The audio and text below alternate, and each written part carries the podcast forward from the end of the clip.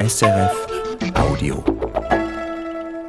Das ist die Passage. Vogelgesang tut den Menschen gut. Das bestätigt auch die Wissenschaft. Und tatsächlich, wer einmal ein Nachtigallenkonzert gehört hat, der wird es wohl nie wieder vergessen. Was aber ist es, das uns Menschen anspricht, wenn Vögel zwitschern, pfeifen oder tirillieren? Gibt es vielleicht sogar eine besondere Verbindung zwischen uns und unseren gefiederten Freunden? Haben wir eventuell sogar das Singen, ja vielleicht sogar unsere Sprache von den Vögeln gelernt? Die folgende Passage von Yvonne Scherrer geht diesen Fragen nach und fördert Erstaunliches zutage. Die Arbeit an dieser Passage wurde unterstützt von der Stiftung für Radio und Kultur.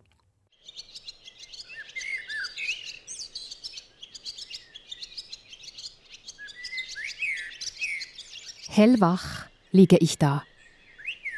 Rühre mich nicht. Bin ganz Ohr. Freude durchflutet mich. Jeden Morgen wecken mich meine Freunde, die Vögel. Einer nach dem anderen setzt ein. Es gibt für mich nichts Schöneres, als dem vielstimmigen Konzert zuzuhören. Jede Stimme kenne ich mit Namen. Ich fühle mich leicht. Ich fühle mich wohl. Es ist, als würden die Vögel all die Regungen zum Ausdruck bringen, für die ich keine Worte finde.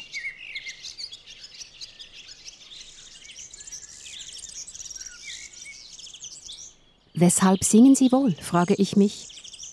Was empfinden Sie dabei? Und wie kriegen Sie diese schnellen Triller und Tonsprünge hin? Lernen die jungen Vögel den Gesang von ihren Eltern? Und warum wirken die Gesänge so stark auf mich? Warum fühle ich mich zu den Singvögeln hingezogen? Ich bin mit meiner Begeisterung für Vogelgesang wahrlich nicht allein. Es ist wissenschaftlich belegt, dass Vogelgesang das Wohlbefinden der Menschen verbessert. Es gibt ein geheimnisvolles, vielfach geflochtenes Band zwischen Menschen und Vögeln, ein Band aus Klang. Dieses unsichtbare Band ist der rote Faden dieser Stunde.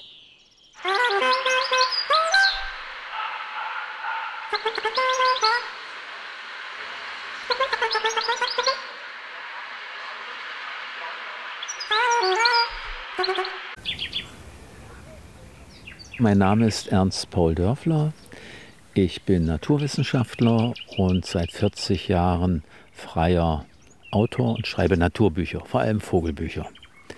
Ich lebe hier in dem ältesten UNESCO-Biosphärenreservat Deutschlands.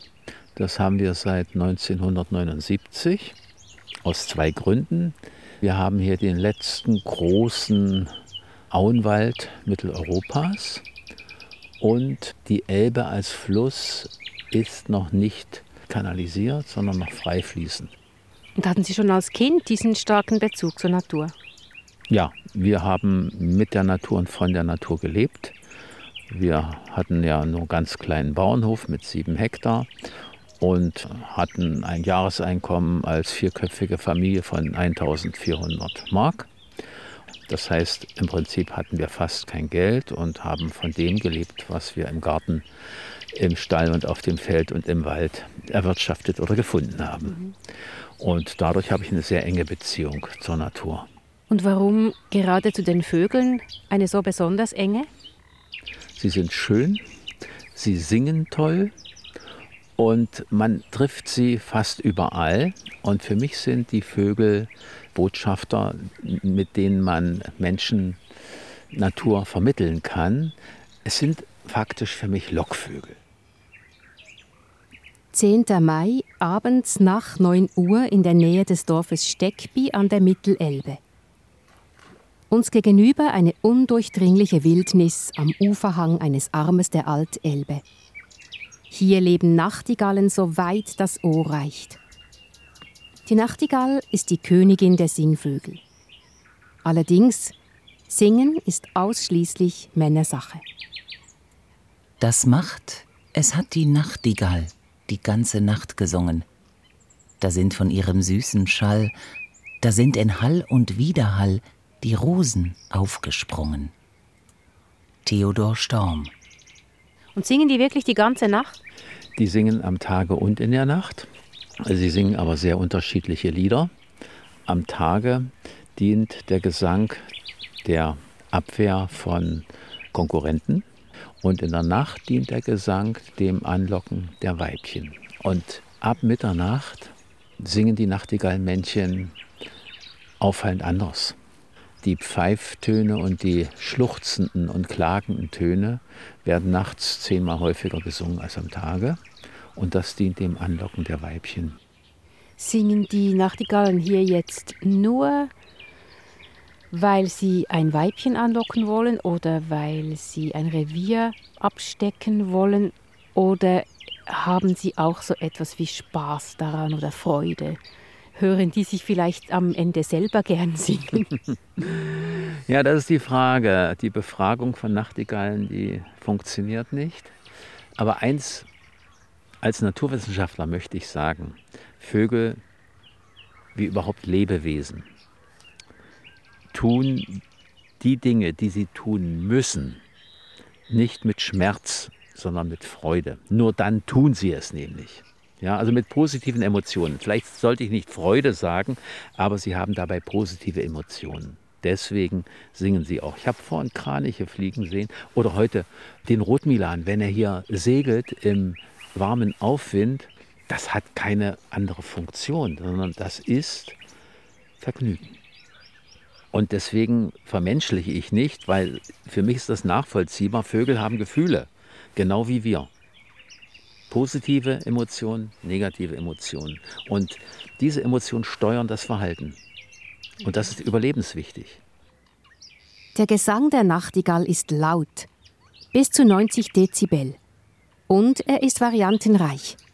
Ein begabter Sänger kann bis zu 250 verschiedene Strophen singen. Je elaborierter der Gesang, desto größer sind die Chancen bei den Weibchen – Viele Männchen bleiben unerhört, denn es gibt viel weniger Weibchen. Die Junggesellen singen bis in den Juni und helfen damit denjenigen Nachtigallen, die unterdessen Väter geworden sind. Denn die Jungen lernen den Gesang wie Kinder die Muttersprache, übers Ohr. Und dieser Gesang hat es in sich, Unzähligen Gedichten, Liedern und Musikstücken diente er als Inspirationsquelle. Liebe und Sehnsucht sind die Hauptmotive. Oft ist es eine Liebe, die unerwidert bleibt oder die so tief und so ideal ist, dass sie auf der Erde nicht gelebt werden kann. Das Nachtigallenlied verkörpert die Sehnsucht nach etwas Unerreichtem oder für immer Verlorenem. Ihr Gesang wird oft auch mit dem Tod assoziiert. Süße Klage, kleine Nachtigall, Klang der Nächte, sage, wer gab dir den Schall? Fielst von Sternen du, ein Engeltraum, dass wir Sehnsucht lernen nach dem lichten Raum? Wurdest Leier für der Liebe Leid, singst der Seelenfeier nun im Federkleid? Stimmt Gesänge gleich der Nachtigall und im Strom der Klänge flutet hin zum All. Ernst Moritz Arndt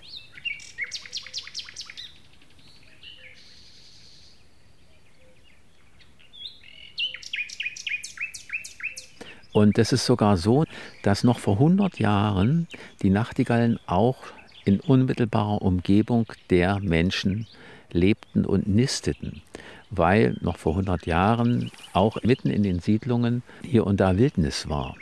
Man hatte eben nicht die Zeit, um ständig Rasen zu mähen und Hecken zu beseitigen.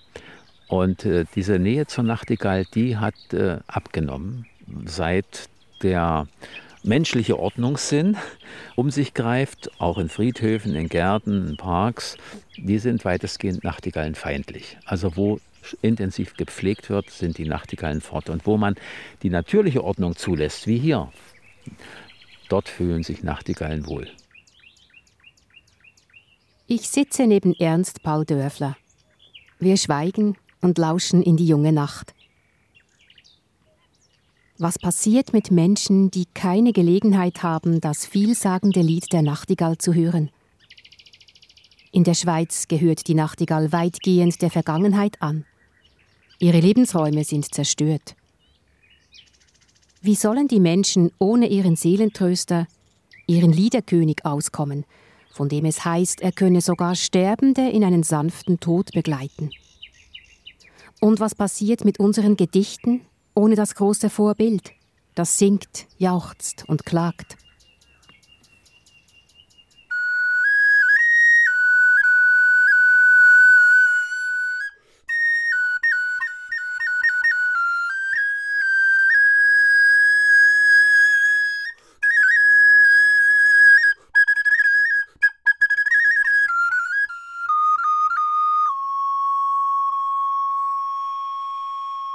Das Innere dieses Klangs ist einfach bis heute etwas vom faszinierendsten, schönsten und aufregendsten für mich. Ich bin tief gerührt, wenn ich eine Blockflöte höre.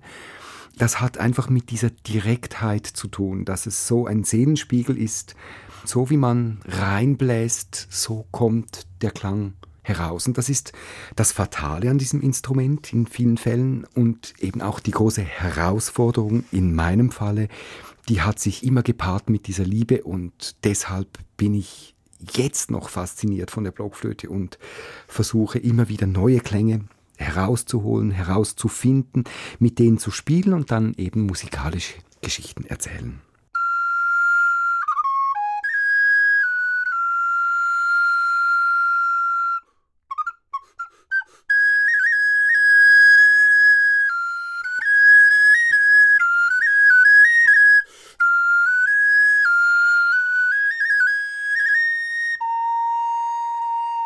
The English Nightingale heißt dieses Stück des holländischen Komponisten Jacob van Eyck.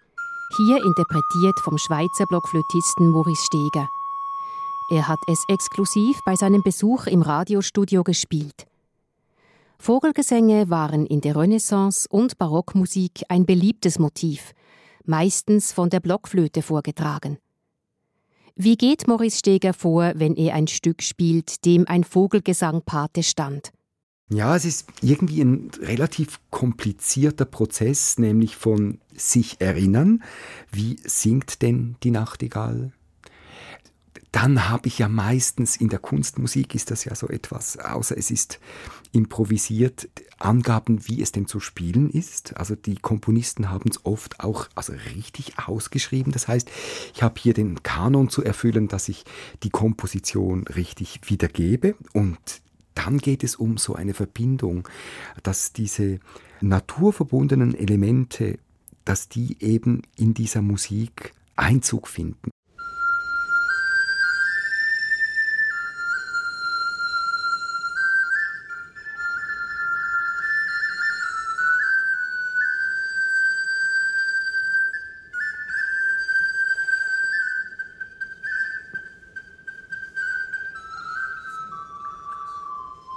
Da arbeite ich mit Klangfarben, mit der richtigen Wahl des Instruments, mit einer vielleicht etwas pointierten Artikulation manchmal. Es gibt ja gewisse Dinge, welche in den Vogelgesängen also sehr deutlich rauskommen. Und wenn man diese Parameter in eine Komposition verwandelt, dann könnte man sagen, dass beispielsweise repetierte Noten, das ist etwas typisch Vogelhaftes, also dieses schnelle Repetieren auf der gleichen Tonhöhe. Das ist ja manchmal auch so virtuos bei den Vögeln, also dass wir Menschen das auch so schnell können, das ist eine andere Sache. Dann ist es beispielsweise die Anmutigkeit, wie eine Nachtigall singen kann. Das muss man schon mal gehört haben. Und es ist eine große Herausforderung, das so liebevoll auf ein Instrument der Kunstmusik zu bringen.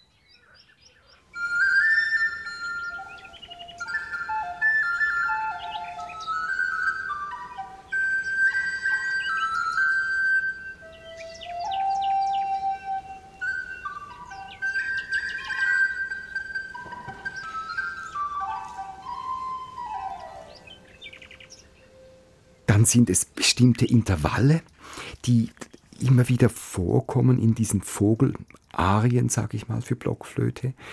Die Quart beispielsweise, boing, boing, ist etwas un un unglaublich Vogelhaftes, Naturalistisches. Und für mich geht es um ein intelligentes Zusammenfügen von Musik, dem Spielen des Instruments, dem Erahnen, Wissen, wie der Vogel wirklich singt und der vielleicht anderen Ordnung der Natur. Also in der Musik wird ja meistens alles geordnet mit Taktstrichen und einer genauen Notation und in der Natur kommen viele Elemente zusammen und das sind oft auch wunderschöne Zufallsereignisse und diese versuche ich tatsächlich in die Musik zu integrieren, dass es nicht konstruiert klingt, sondern als eine Erinnerung an die Natur. Die Natur ist für Maurice Steger ein Klangschatz, der seinesgleichen sucht. Aus der Erinnerung an den Vogelgesang und aus der Fantasie des Musikers entsteht etwas Neues, das Maurice Steger in die notierte Komposition einfließen lässt. Nun kommt noch eine Ebene dazu. Die Interaktion mit dem Publikum.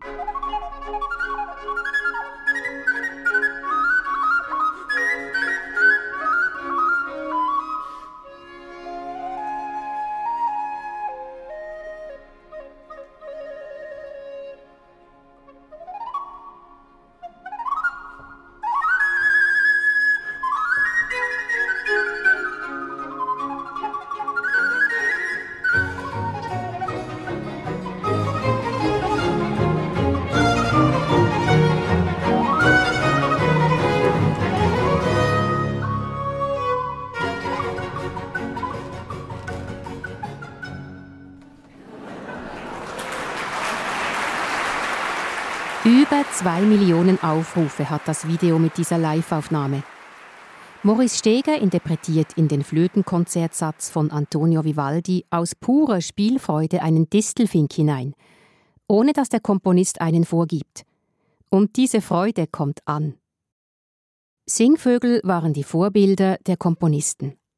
Doch die Menschen drehten den Spieß auch immer wieder um.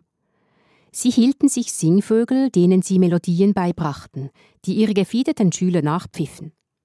Zur Unterhaltung und weil es sie faszinierte, dass Vögel Melodien lernen können, dass sie sich daran erinnern und sie dann korrekt wiedergeben. Eingeübt wurden diese Melodien auf der Blockflöte, die im Englischen Recorder heißt.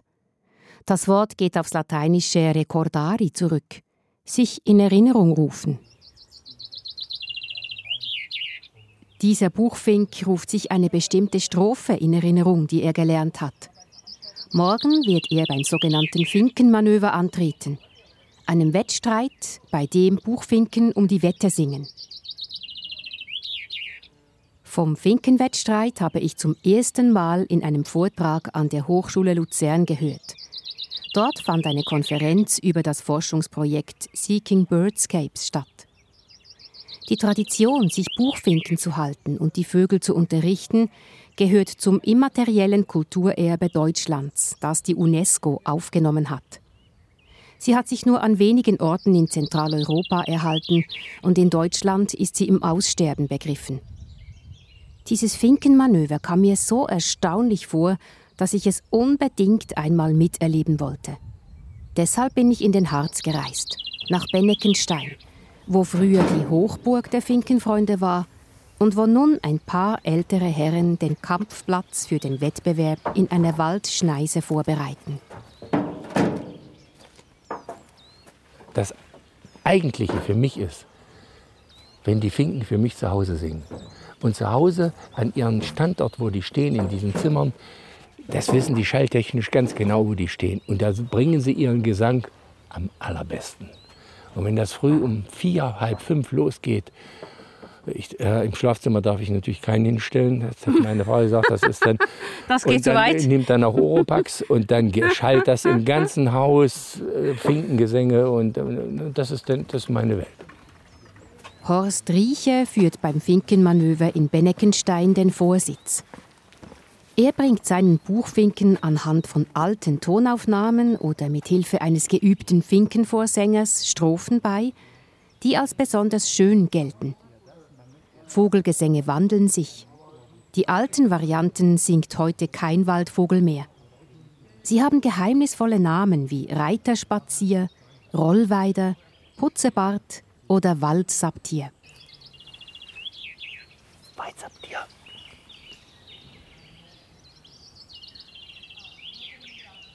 Dies, dies, dies ist der Weizapfel. Gleich macht er einen Putzebart. Er wechselt ziemlich schnell. Ja, und er bringt auch den Endschnipper. Schnippen muss er. Wenn er das nicht macht, kriegt er fünf Punkte Abzug und damit ist man raus aus dem Rennen. Zwei bis drei Gesänge lernt ein junger Fink. Die singt er dann sein ganzes Leben lang. Finkenzucht, Unterricht und Wettkampf gibt es seit 600 Jahren in verschiedenen Ländern Zentraleuropas. Singvögel waren Unterhalter und Erheiterer. Tonträger gab es ja noch keine. Die Menschen machten sich auch die Wetterfühligkeit von Buchfinken zunutze, erzählt Horst Rieche. Deswegen hat man die ja früher mit ins Bergwerk genommen und die haben Luftunterschiede wahrgenommen und haben dann aufgehört zu singen und dann wussten die Bergleute, sie müssen raus aus dem Schacht mhm. und das war ihre Lebensversicherung damals. Und aus diesem heraus hat es sich wahrscheinlich auch entwickelt. Meiner singt schöner, meiner singt besser und daraus hat sich dann die, überhaupt dieser Wettstreit entwickelt. Ein Fink, der Wettbewerbe gewann, erhöhte das Prestige seines Besitzers und besaß einen hohen Wert. Die Urform eines Popstars.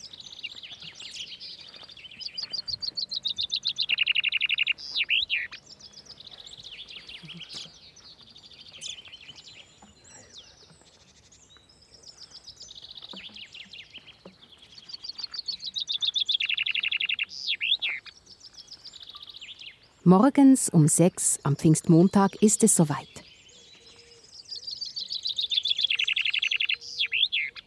Dieser Buchfink ist einer von fünf Vögeln, die in der Schönheitsklasse des Finkenwettstreites vorsingen. Drei bejahrte Richter machen sich Notizen. Aus dem Wald antworten freilebende Buchfinken. Ihre Strophen klingen anders als die der ausgebildeten Vögel. Sie sind hörbar höher, kürzer und schriller.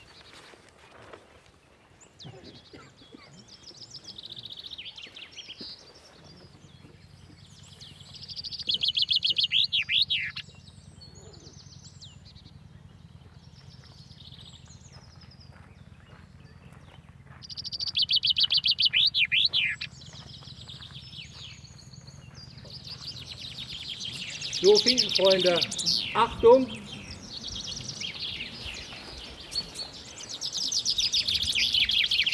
und streichen. In einem Meter Abstand stehen etwa ein Dutzend Käfige auf der Waldschneise. Die Buchfinken singen gegeneinander an. Die Schläge, also die Strophen, werden gezählt. Wer am meisten schafft, gewinnt.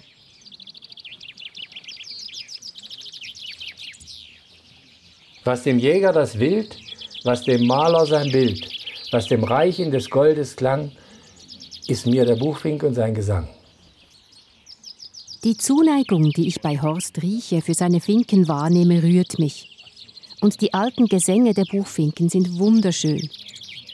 Doch die Haltung von Singvögeln in Gefangenschaft und die Tatsache, dass die Buchfinken die Gesangssaison in einem kleinen Käfig verbringen müssen, der mit einem leicht durchscheinenden weißen Tuch verhüllt ist, damit sie ihre Konkurrenten nur hören, wirft Fragen auf.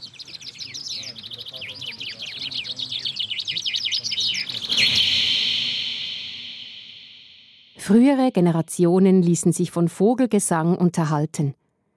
Nicht nur in Europa, sondern auch in China, wo die Singvögel in ihren Käfigen mit ins Teehaus kamen, um zu unterhalten und zu erfreuen. Waren die Hausvögel vielleicht eine Art Gesundheitsvorsorge? Haben sich Menschen Singvögel gehalten, weil es ihnen in deren Gesellschaft besser ging? Mit diesen Fragen im Kopf habe ich mit einer Forscherin gesprochen, die sich mit Vogelgesang und Wohlbefinden befasst. Leider ließ die Internetverbindung zu wünschen übrig. Mein Name ist Simon Kühn und ich bin die Lise Meitner Gruppenleiterin für Umweltneurowissenschaften am Max-Planck-Institut für Bildungsforschung in Berlin. Simon Kühn hat mit ihrer Gruppe in einer Studie gezeigt, dass Vogelgesang Angst, Neigung zu Depression und irrationale Gedanken vermindert. Oder einfacher gesagt, nach dem Anhören der sechsminütigen Naturtonspur mit Vogelgesang ging es den Probanden psychisch besser. Das ermittelten die Forschenden via Fragebogen. Das geht quasi der Theorie oder auch schon der langen Annahme der Psychiatrie eigentlich mit einher, dass diese Pathologien, also eine wirkliche Angsterkrankung und eine, eine Paranoia sozusagen, nichts ist, was fundamental unterschiedlich ist in einem Patienten im Gegensatz zu einem gesunden Menschen, sondern dass wir alle auf verschiedenen Dimensionen unterwegs sind und auch alle je nach Veranlagung ein bisschen was von solchen Erkrankungen haben können im Alltag, ohne dass es uns stört. Und so kann das sein, dass manche Leute sozusagen im, in der Stadt herumgehen und immer das Gefühl haben, irgendwie alle gucken einen an oder alle haben eine besondere Aufmerksamkeit für einen, ohne dass das wirklich der Fall ist. Und da gibt es eben interindividuelle Unterschiede darin, wie stark Menschen dieses Gefühl haben. Vogelgesang wirkt sich also positiv auf die psychische Gesundheit aus und gilt deshalb als Prävention für Erkrankungen der Psyche. Doch warum hat der Gesang der Vögel eine aufhellende Wirkung auf die Menschen? Es gibt so Theorien, die halt besagen, wir verbringen halt wenig Zeit in der Natur und wenn wir Zeit in der Natur verbringen, dann meist für Freizeitzwecke, ne? weil wir uns entspannen wollen und dann lernen wir halt so eine Verbindung. Es gibt aber auch andere Theorien, die quasi sagen, wir kommen aus der Natur und das ist evolutionär so angelegt, dass wir solche Reize eben bevorzugen. Und es ist unheimlich schwer, wissenschaftlich zu zeigen, ob jetzt die eine oder die andere Theorie die richtige ist, einfach weil man Evolution nicht zurückdrehen kann. Die Probanden hörten sich neben den Vogelstimmen auch Lärm von verschiedenen Motoren an. Dabei passierte das Gegenteil. Die Tendenz zu Angst, Trauer und irrationalen Gedanken nahm zu. Wir wissen nicht, ob das eigentlich daran liegt, der Effekt, dass wir ähm, bei solchen Transportmittelgeräuschen, also bei so urbanen Geräuschen, direkt alle anderen Stressoren der Stadtumwelt mitdenken oder ob das tatsächlich nur der akustische Reiz ist, der diesen Effekt macht. Ne? Das weiß man ja nicht so genau. Wir alle waren schon mal in Städten, wir alle waren schon mal in der Natur. Und ähm, leider weiß man bei diesen Studien immer nicht ganz genau, ob das nur der reine Input ist fürs Ohr, der den Effekt macht, oder ob das tatsächlich auch unsere Gedanken sind, die, das, die wir damit verbinden. Könnte Vogelgesang auch helfen, Ängste oder Depressionen zu lindern? Also wir versuchen gerade eine Studie anzuregen, genau in diesem Bereich, dass wir halt wirklich Patienten mit einer Angsterkrankung versuchen, Vogelgezwitscher auszusetzen.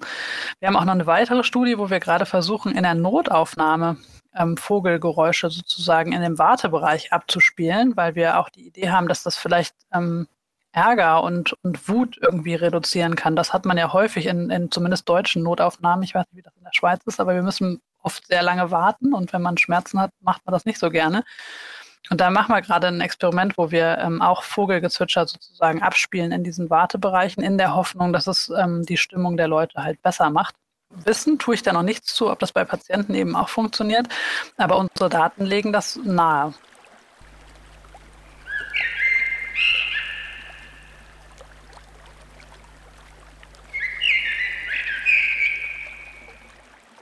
Ich glaube, wir müssen eher langsam mal drüber nachdenken, wie wir uns so Art Inseln schaffen können, in denen es dann vielleicht nochmal besser aussieht. Also seien es Parks oder so, wo dann halt viele Vögel sind, oder ob man tatsächlich auch schon mit, mit solchen aufgenommenen Vogelstimmen eben arbeiten möchte. Also nicht, dass ich das jetzt die, die favorisierte Lösung finde, aber ähm, ich finde, wir, wir stehen langsam an, an so einer Schneide, wo wir uns wirklich fragen müssen, äh, wie können wir denn die Natur ersetzen irgendwann, ähm, wenn wir sie so weit zerstört haben, dass sie für uns nicht mehr da ist. Und wir müssen vor allen Dingen in meinen Augen herausfinden, was das mit menschlicher Gesundheit anstellt, ne? wenn wir mehr und mehr von unserer eigentlichen Natur verlieren.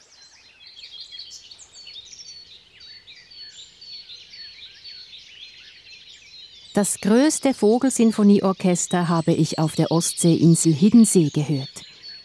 Diese Aufnahme entstand 4 Uhr morgens. Der Klangteppich war so dicht, dass ich einzelne Vögel kaum mehr identifizieren konnte.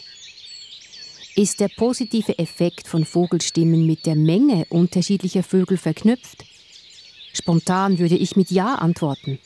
Mir geht es besonders gut, wenn ich in einem Land bin, wo viele verschiedene Vögel singen. Es gibt eine aktuelle große Studie, die genau diese Frage untersucht hat. Ich habe mit dem Naturwissenschaftler Ernst Paul Dörfler darüber gesprochen. Ja, also diese Studie äh, hat uns alle überrascht. Auf der anderen Seite haben wir lange darauf gewartet. Es waren ja drei renommierte Institute aus Deutschland, die diese Studie gemacht haben. Und zwar ist das eine europaweite Studie über 26 europäische Länder. Also sehr repräsentativ. Und da hat man die Einkommensstatistik erfasst, das persönliche Glücksgefühl, Glücksempfinden durch wissenschaftliche Befragungsmethoden ermittelt und den europäischen Brutvogelatlas hinzugezogen. Und aus diesen Daten hat man festgestellt, biologische Vielfalt, Vogelvielfalt macht glücklich. Und die sind dann sogar zu dem Ergebnis gekommen, Statistik macht es möglich, die Erhöhung der Vogelarten um 10 Prozent, das heißt 14 Vogelarten zusätzlich, machen mindestens genauso zufrieden und glücklich wie 130 Euro mehr an monatlichem Einkommen. Und warum funktioniert das? Also warum sind wir so glücklich? Ist das, weil wir selber auch singen können, weil wir eigentlich auch Singtiere sind? Weiß man das? Wissen ist vielleicht äh, zu viel gesagt, aber ich habe so eine Erklärung.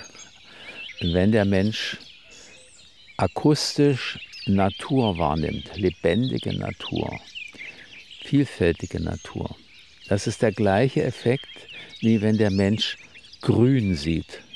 Grün beruhigt genauso wie eine lebendige Vogelvielfalt, beruhigt und beglückt, weil der Mensch dann von seiner Herkunft her, von seiner Entwicklungsgeschichte innerlich spürt, hier kann ich überleben. Hier ist intakte Natur und hier finde ich etwas zu essen. Äh, hier finde ich vielleicht auch Schutz, hier finde ich auch Wärme. Und das ist etwas, glaube ich, was uns eine innere Zufriedenheit schenkt. Diversität war auch für Simon Kühn und ihre Mitforschenden ein wichtiger Faktor. Die Probanden hörten nämlich zuerst eine einzelne Vogelstimme, untermalt mit anderen Naturklängen, dann kam eine Tonspur mit vielen Vogelstimmen, ebenfalls in natürliche Klänge eingebettet. Mich hat eigentlich schon überrascht, dass die Diversität nicht wenigstens ein bisschen Unterschied macht, weil ich schon gedacht hätte, selbst wenn jetzt Probanden nicht wirklich sagen können, welche Vogelarten das sind, dann kann man schon hören, finde ich, dass da irgendwie ganz viel los ist, ne? dass da ganz viele verschiedene Vögel nacheinander singen. Und ich hätte schon gedacht, dass das irgendwie ähm, mehr Effekt macht. Da war ich ein bisschen ähm, enttäuscht wir leben einfach nicht mehr in der Natur, deswegen kennen auch viele von uns die verschiedenen Baumarten gar nicht mehr, die verschiedenen Vogelarten können wir nicht mehr benennen und ich glaube, dann erkennt man sie auch schwieriger, wenn man sie so hört. Ne? Ich glaube, das ist einfach das Phänomen. Es gibt ja ganz, ganz ähm, schreckliche Studien, wo man zeigt, dass Kinder irgendwie alle möglichen Marken auseinanderhalten können, aber keinen einzigen Baum auseinanderkriegen, benennen können. Wir leben einfach in Zeiten, wo, wo dieses Wissen immer geringer wird und wenn auch nicht mehr so im Alltag integriert ist. Simon Kühn befürchtet, dass mit dem Maß der Entfremdung von der Natur auch der Schutz der Natur immer schwieriger wird, weil den Menschen immer weniger bewusst ist, was sie an ihr haben und mit ihr verlieren. Immer wieder spricht Simon Kühn bei Behörden oder Architekten vor und weist auf den Zusammenhang zwischen der Wohnumwelt und der menschlichen Gesundheit hin. Mit wenig Erfolg. Aber sie gibt nicht auf. Unser Feld, gerade das der, der Umwelt-Neurowissenschaften sozusagen, ist ja ein ganz junges Feld. Und, und ich hoffe schon und glaube auch daran, dass wenn man Menschen besser erklären kann, was für einen Effekt die Natur auf unser Gehirn hat, ne? also wirklich auch auf uns in, in der biologischen Weise. Ne? Also momentan haben wir eine Zeit, wo alle eher so an das Biologische glauben ne, und an das, was sie sehen können. Ich hoffe einfach, wenn wir da besser demonstrieren können, welchen positiven Effekt die Natur eigentlich hat, dass wir dann auch mehr willens sind, was zu tun, dafür sie, sie zu erhalten. Und dass dann vielleicht der Druck von unten kommt, also dass die Leute das dann einfordern. Genau, dass sie irgendwie verstehen, mir wird hier meine gesunde Lebensumwelt genommen.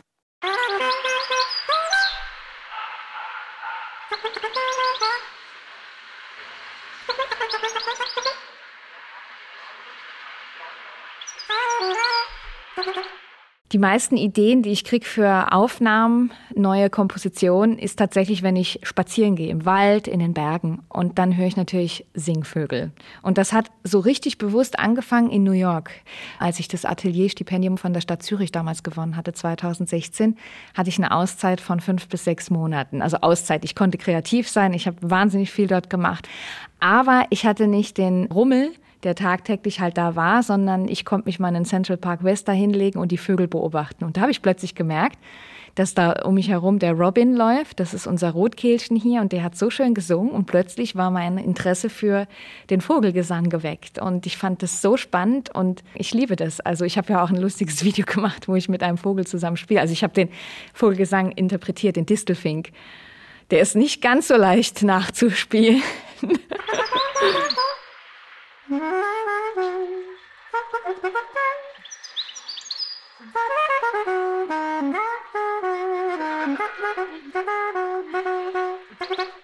gibt sie also noch. Stadtmenschen, die bewusst in die Natur gehen, um den Vögeln zu lauschen. Nicole Johentgen zum Beispiel.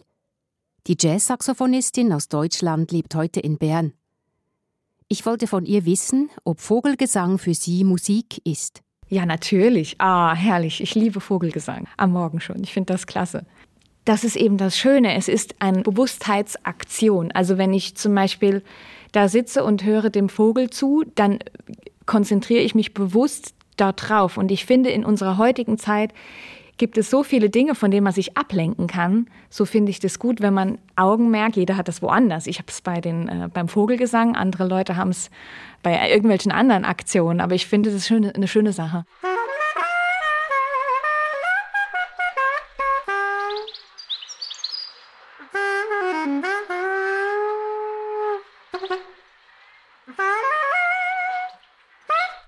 Noch etwas kommt bei der Saxophonistin ins Spiel. Pure Lebens- und Spielfreude, schieres Vergnügen.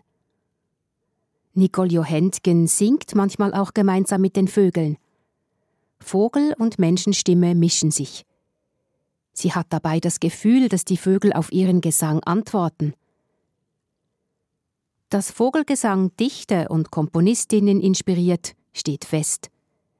Doch geht es noch einen Schritt weiter haben die Menschen die Musikalität und Fähigkeit zu singen von den Vögeln übernommen.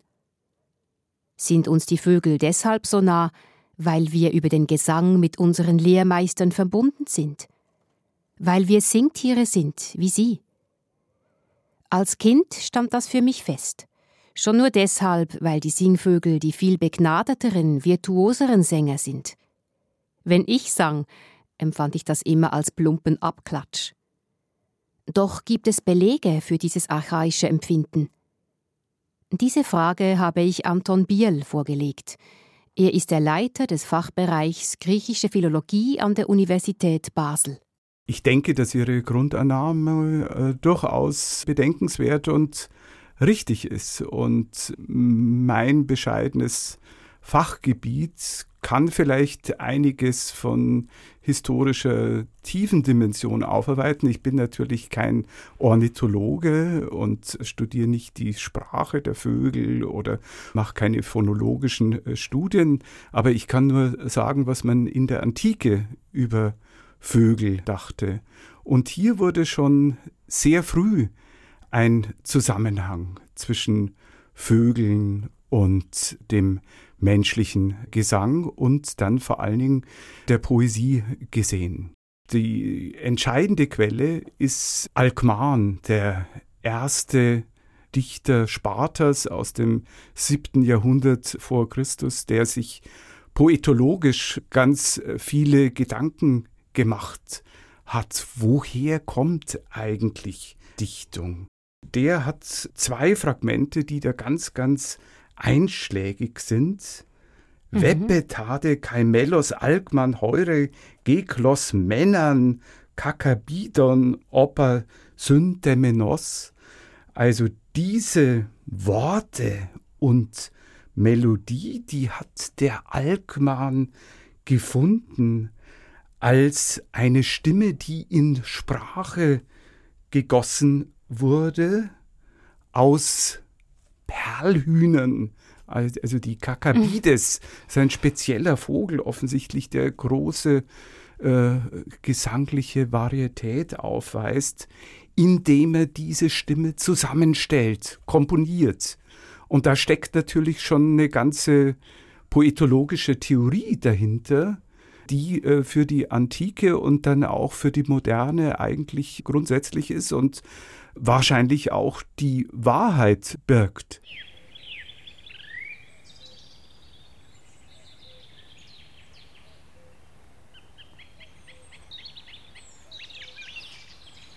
Auf die Vögel hören, die Musik genießen, sich hineinversetzen in alle Regungen, Klangfarben, Modulationen und Tonlagen, die im Gesang zu hören sind. Seine eigene Stimme finden, sein eigenes Lied erfinden. Und zu diesem gesungenen Musikstück dann mit der Zeit Worte finden, die zum Lied passen. Lyrics, wie es im Englischen so schön heißt. Den Gesang des Vogels auf seine eigene Weise wiedergeben. Die alten Griechen nannten diesen geheimnisvollen Prozess Mimesis.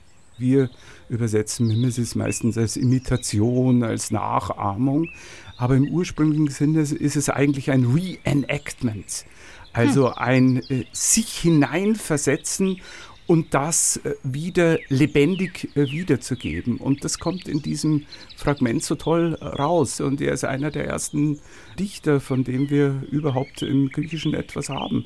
Und das ist schon ganz fantastisch. Oder er hat ein zweites Fragment, Fragment 39. Voida dornichonomos banton, also ganz, ganz kurz. Ich kenne die Nomoi, also die Tonarten, die Stimmlagen aller Vögel. Und aus denen kann er dann gewissermaßen seine, seine Dichtung wow. schaffen. Und das ist also gewissermaßen der Beleg von dem Ganzen. Das würde bedeuten, dass wir nicht nur den Gesang, sondern auch die Sprache letztlich den Vögeln verdanken. Zuerst die Sprache der Dichtung, erst später dann unsere alltägliche Prosasprache. Die Dichter der Antike und viele Dichter aller Zeiten sind sich darin einig. Es gibt auch Sprachforscher, die sich ihnen anschließen. Andere Forschende, seit dem Protestantismus und der Aufklärung, stellen die menschliche Sprache ins Zentrum. Sie sind überzeugt davon, dass der Gesang der Menschen sich aus der Sprache entwickelt hat und nichts mit den Singvögeln zu tun hat. Die unterschiedlichen Theorien beruhen auf unterschiedlichen Weltanschauungen. Bereits in den Religionen zeigen sich verschiedene Vorstellungen. Während im Neuen Testament der Bibel das Wort am Anfang steht, ist im Hinduismus der Klang der Ursprung alles Lebendigen. Das Vogellied und das Menschenlied haben aber auch ohne Wort einen Wert, als freie Stimmproduktion. Aber dann gibt es auch Forscher, die eben hier durchaus äh, sehen, vieles, was diese Vögel singen, kann gar nicht nur mit Message versehen werden, sondern es ist einfach freie Stimmproduktion. Lied ist also auch Musik, die ohne Worte auskommt und trotzdem oder gerade deshalb so viel zu sagen hat. Das ist ja die große Stärke der Instrumentalmusik dass sie alle möglichen Regungen und Gefühle zum Ausdruck bringt, ohne auch nur ein Wort dafür zu brauchen.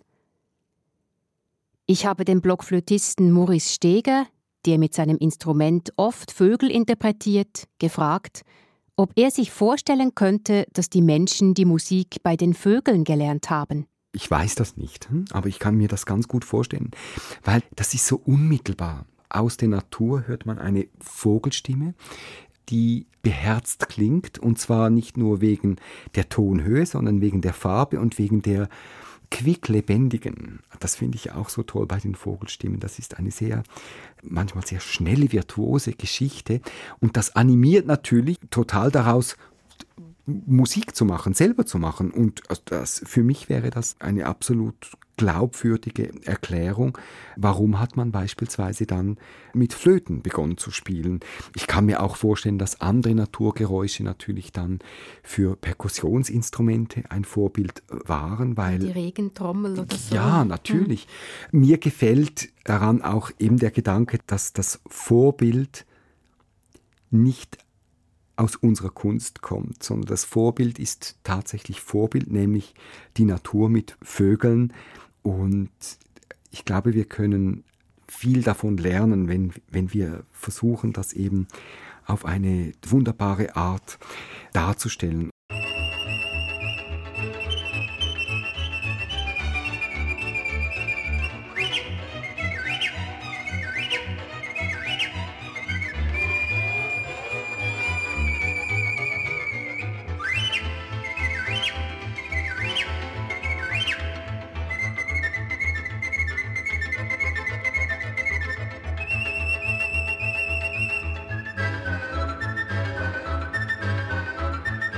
Das Stimmorgan der Vögel heißt Syrinx. Die Syrinx sitzt tief in der Brust am Ende der Luftröhre. Die Vögel können mit ihrem Stimmkopf Dinge tun, von denen wir Menschen nur träumen können. Zwei Töne gleichzeitig singen, während des Einatmens genauso schön singen wie während des Ausatmens und rasend schnelle Triller produzieren.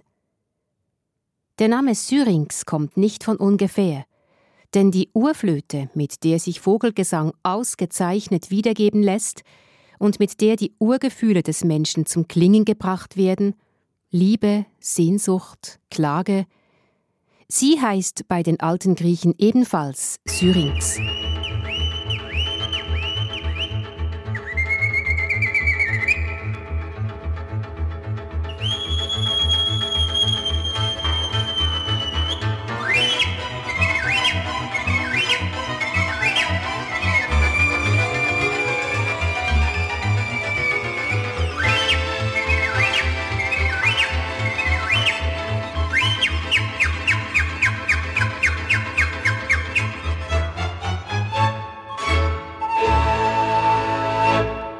Da wären wir beim anderen wichtigen Konzept, was für die Griechen absolut zentral ist, und das ist die Choreia, äh, der Choros. Und der Choros ist für die Griechen nicht einfach nur der Tanz, wie es landläufig übersetzt wird, sondern das ist die Verbindung von Singen und Bewegung, also Gesang und Tanz. Und hier steht auch oft in poetischen Bildern der Vogel oder auch der Vogelschwarm jetzt als eine Gruppe als Modell für die Produktion von solcher Choroi. Und das ist ja bei den Vögeln auch so. Also sie haben ja auch einerseits den Gesang und gleichzeitig gibt es ja aber auch die Balz. Es gibt die ganzen Tänze von beiden Geschlechtern gibt es das, je nach Vogelart. Also bei den Vögeln gehört ja der Tanz auch zum Gesang. Genau, genau. Und das vergessen wir vielleicht äh, meistens, wenn wir nur wieder auf die sprachliche Äußerung äh, blicken. Dieser ursprüngliche äh, Gesang ist also diese Verbindung von Gesang und Bewegung in einem Choros. Die Vorstellung, dass der Mensch das Lied, die Musik, den Tanz und die Sprache den Vögeln verdanken, zieht sich durch die ganze Antike. Sie begegnet uns auch später wieder. Goethe schreibt zum Beispiel ich singe, wie der Vogel singt, der in den Zweigen wohnet. Aber natürlich gibt es auch andere Stimmen. Well, I don't think that that is why we sing. So there's a whole area of research which is dealing with the question of ich glaube nicht, dass das der Grund ist, warum wir singen. Es gibt einen ganzen Forschungsbereich, der sich der Frage annimmt, woher unsere Musikalität kommt, wo der Ursprung der Musikalität liegt. Eine der Ideen lautet, Gesang und Musik ist eine Folge der Interaktion der Eltern mit ihren ganz kleinen Säuglingen. Die Töne, die Babys von sich geben, sind hoch, und die Eltern hatten schon immer die Tendenz, ihre Stimme höher zu machen, um im gleichen Klangregister zu tönen wie ihre Kinder. Sie sprechen auch in einem ganz bestimmten Tonfall mit ihren Kleinen. Die Idee ist, dass dieser Singsang dann in Lieder ritualisiert wurde. And that it has become sort of ritualized in songs. Das sagt der Professor für Tierverhalten Karel Tenkate von der Universität Leiden. Er beschäftigt sich mit Vogelgesang, Musikalität und Sprache. Ob nun beim Menschen oder beim Vogel, Gesang hat für Karel Tenkate immer eine bestimmte Funktion. Er dient der Erhaltung der Art, ist also Mittel zum Zweck. Social integration Soziale Integration, Dinge gemeinsam tun, das war bei den frühen Menschen ganz wichtig fürs Überleben. Gemeinsames Singen und Musizieren stärkt die sozialen Bindungen in der Gruppe. Es hilft den Menschen, eine ähnliche Denkweise, eine ähnliche Mentalität zu haben. Es trägt auch dazu bei, dass die Mitglieder der Gruppe ihre Aktivitäten besser koordinieren können.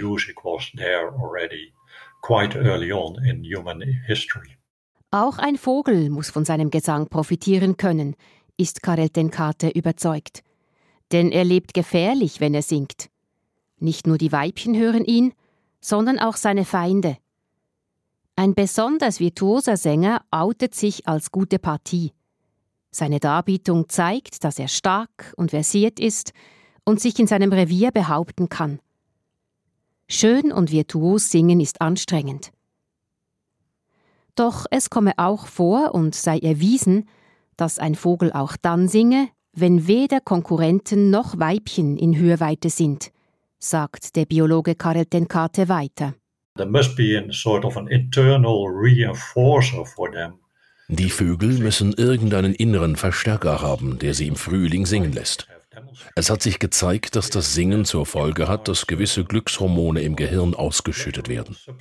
Man könnte also sagen, wenn Vögel singen, haben sie angenehme Gefühle. So by singing, the bird is getting a nice feeling, you might say. Singen belohnt uns, weil durch das eigene Singen schüttet der Körper wieder Glückshormone, Endorphine aus. Das ist, glaube ich, der Grund, warum wir Menschen und wir Vögel, Verzeihung, warum wir Menschen und die Vögel gleichermaßen eigentlich gern singen. Was war zuerst? Das positive Gefühl, das zum Gesang führte, oder der Gesang, der ein positives Gefühl auslöste? Niemand kann das beantworten, weil sich das Rad der Zeit nicht zurückdrehen lässt.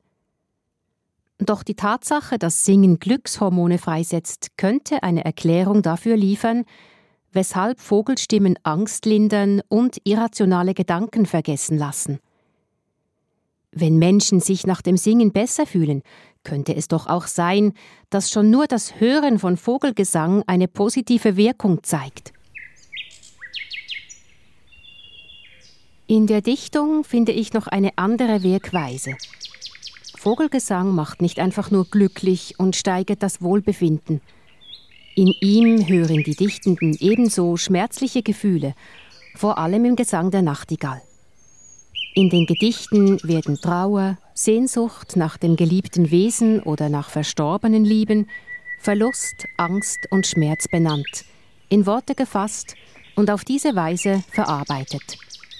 Sicher auch das mit dem Ziel, sich nachher wieder besser zu fühlen. Doch das große Vorbild, die Nachtigall, ist in unserem Land weitgehend verstummt. Wenn ich einen Wunsch frei hätte, würde ich mir ein Comeback der Nachtigall wünschen, die so viel zu sagen hat. Das letzte Wort gehört jetzt aber dem Sumpfrohrsänger,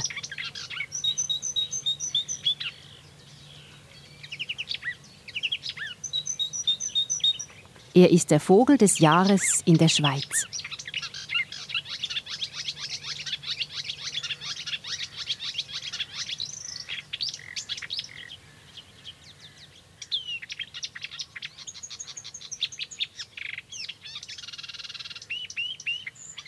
Der Künstler und Schriftsteller Georg Jappe hat im Jahr 2000 den Rohrsängern ein Radiofeature gewidmet. Jappe gehört zu jenen Künstlern, die den Ursprung der Kunst und Dichtung im Vogelgesang hören.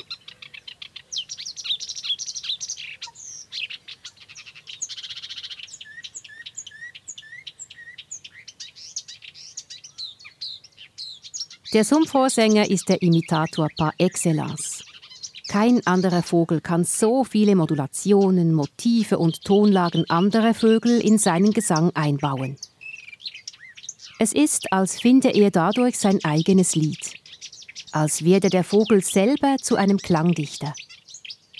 Wie es sich Alkmam, der griechische Dichter aus dem 7. Jahrhundert vor Christus, vorgestellt hat. Also man geht gewissermaßen in die Vogelstimme hinein, findet dabei seine eigene Stimme offensichtlich und findet dabei auch noch die eigene Sprache. Aber wie es dann genau funktioniert, das ist mir natürlich auch nicht ganz klar.